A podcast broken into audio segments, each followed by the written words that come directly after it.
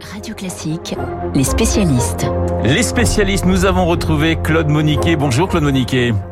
Bonjour. Vous êtes le cofondateur du Centre européen pour le renseignement stratégique et la sécurité, spécialiste du terrorisme. Je le disais, où est donc passé l'imam Assam Iqiyoussem devançant la, décision du Conseil d'État?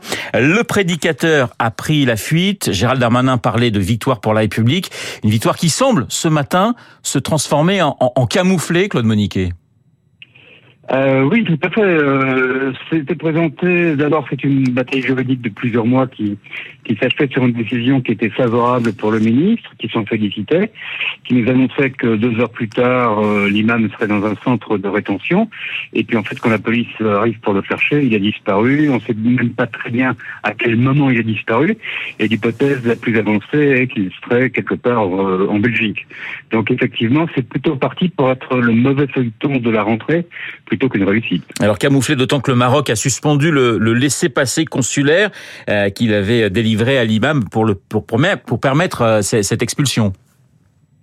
Oui, absolument. Euh, ce qui posera, euh, puisqu'on imagine quand même qu'à un moment ou l'autre, il va être, euh, il va être retrouvé, ce qui posera un problème diplomatique au moment où il sera retrouvé, puisqu'à ce moment-là, il faudra que, que les autorités françaises euh, ben, euh, arrivent à convaincre le Maroc de, de rétablir ce, ce laisser-passer sans lequel il est inexpulsable vers, vers Rabat. Alors, Darmanin, Gérald Darmanin, le ministre de l'Intérieur, parlait effectivement de la Belgique. Ça vous semble la piste la plus probable? On sait que, que l'Ourche, là où vivait euh, l'imam se trouve à quelques kilomètres de la frontière.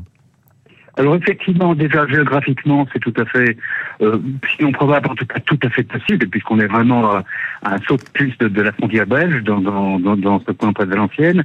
Euh, et deuxièmement, euh, je dirais idéologiquement, c'est encore plus possible, puisqu'on sait que la Belgique euh, a été et reste une plaque tournante du, de l'islamisme radical. Euh, pas seulement, d'ailleurs, on a beaucoup parlé il y a, au moment des attentats de Molenbeek, oui. pas seulement de Molenbeek. Euh, L'imam était de tendance ferme Et dans l'est de la Belgique, l'est francophone, à Verviers, pas très loin de la frontière allemande, il y a une très très grosse implantation des frères musulmans. Donc il est tout à fait possible effectivement qu'il se soit entre guillemets réfugié en Belgique. Claude Moniquet, je rappelle que vous êtes un, spécialiste des questions de terrorisme et que vous êtes belge. C'est vrai que pour la France, la Belgique apparaît toujours comme une, base arrière pour ce type de profil, pour des profils comme Hassan Iqiyoussem. Alors, je vous corrige, je suis belge, je, je suis français, mais c'est pas grave. Pardonnez-moi, euh, franco-belge alors, euh, j'allais dire. Oui, oui. Euh, en fait, euh, c'est une base arrière, oui. Alors, certainement moins qu'au moment des attentats de, de 2015, parce qu'il y a quand même beaucoup de choses qui ont été faites. Il y a eu, dans, dans l'affaire islamiste terroriste, il y a eu beaucoup d'arrestations, euh, il y a des procès en cours, il y en aura encore. Dans la sphère euh, idéologique, par contre, en, en, revanche, la Belgique, effectivement, reste une plaque tournante avec une implantation de, différentes mouvances qui vont des frères musulmans qu'on va trouver effectivement du côté de Verviers à des, à des tendances plus pro-saoudiennes, par exemple, qu'on trouvait autour de la grande mosquée de Bruxelles euh, et, et, et d'autres. Euh, il faut bien voir que la Belgique, entre autres à Bruxelles, c'est une plaque tournante internationale, c'est une des principales capitales aujourd'hui au monde à cause des institutions européennes et de l'OTAN, et donc elle a attiré beaucoup de gens, et dans les gens qui ont été attirés, il y a effectivement un certain nombre d'agitateurs et de prédicateurs extrémistes. Mais est-ce que les, les, attentats 2015 en France et celui de, Bruxelles en, en 2016, est-ce qu'il y a un changement, est-ce que vous notez un changement de mentalité de la part des autorités belges, mais aussi de, l'opinion par rapport à cet intégrisme? Alors, sur tout ce qui concerne l'islamisme radical pouvant évoluer vers, euh, vers le terrorisme, oui, le changement est très net. Euh, il y a eu des tolérances avant 2015 euh, qu'on ne trouve plus aujourd'hui. Euh, la, la, police belge, d'ailleurs, travaille à ce niveau-là, euh, travaille très bien, travaille certainement aussi bien que la police française. pour ce qui est de tout ce qui est idéologique, c'est plus compliqué parce que là, on se heurte, mais comme en France, à, aux réticences de certains milieux politiques et aussi à une mobilisation de, de, certains milieux associatifs qui disent oui, mais attention, euh, la liberté d'expression, etc. Donc ça, ça reste un peu interminé, mais ça, c'est vrai également en France. Euh, on a vu euh, que l'imam Hussein pouvait être défendu par des associations, par ailleurs tout à fait respectables, euh, mais qui peut, poussent peut-être un peu loin leur conception de la liberté d'expression. Alors, lors du procès des, des attentats du, du, 13 novembre, il y a quelques mois en France, beaucoup ont, ont dénoncé le manque de, de collaboration entre les services français et les services belges. Est-ce que, est-ce que ça vous semble moins vrai aujourd'hui?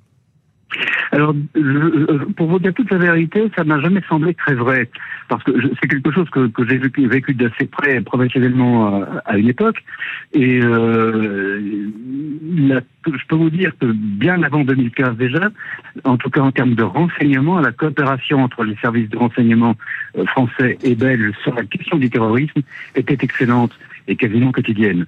Après, effectivement, il y a eu des couacs, mais, euh, en Belgique, je veux dire, mais il, y a eu aussi dans d'autres affaires terroristes des couacs en France. Donc on ne peut pas faire un sans faute, malheureusement, euh, tout le temps. Je pense que cela étant qu'il y avait peut-être quelques quelques hiatus et que on a les, les Belges ont fait beaucoup de choses, beaucoup d'efforts quand même pour les combler, pour arriver à une meilleure gestion des choses, sous réserve toujours de d'une certaine frilosité que, que, je viens, dont je viens de parler sur la question purement idéologique au nom de, de la liberté d'expression. Ça signifie, Claude Moniquet, que la police belge traque actuellement euh, l'imam? Euh, non, ah. non, mais pour des, mais pour des raisons administratives. Euh, enfin, en tout cas, hier soir à, à 18h, il y a eu une communication d'une porte-parole du ministère de la Justice qui disait qu'il n'y avait pas de signalement des autorités françaises d'Ikusen, et que donc M. Ikusen n'était pas à ce stade recherché en Belgique. Ah ça c'est une, euh, ça c'est une précision importante. enfin, la justice pourrait se saisir d'elle-même de ce problème puisqu'il est, est, public.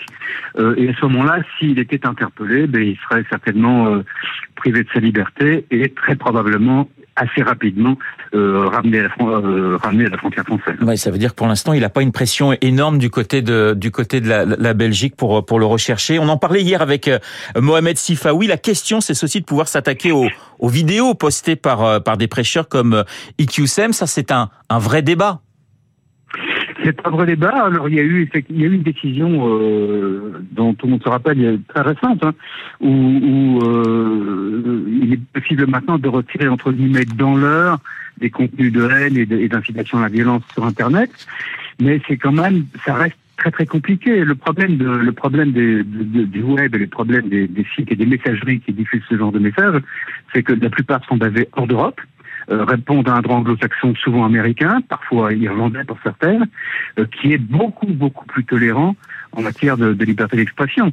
Donc là, euh, on, est encore très clairement au balbutiement. Internet reste aujourd'hui un, un, un, des principaux, peut-être même le principal moteur de recrutement des islamistes radicaux, qu'ils soient purement politiques, idéologiques et religieux ou, euh, ou terroristes.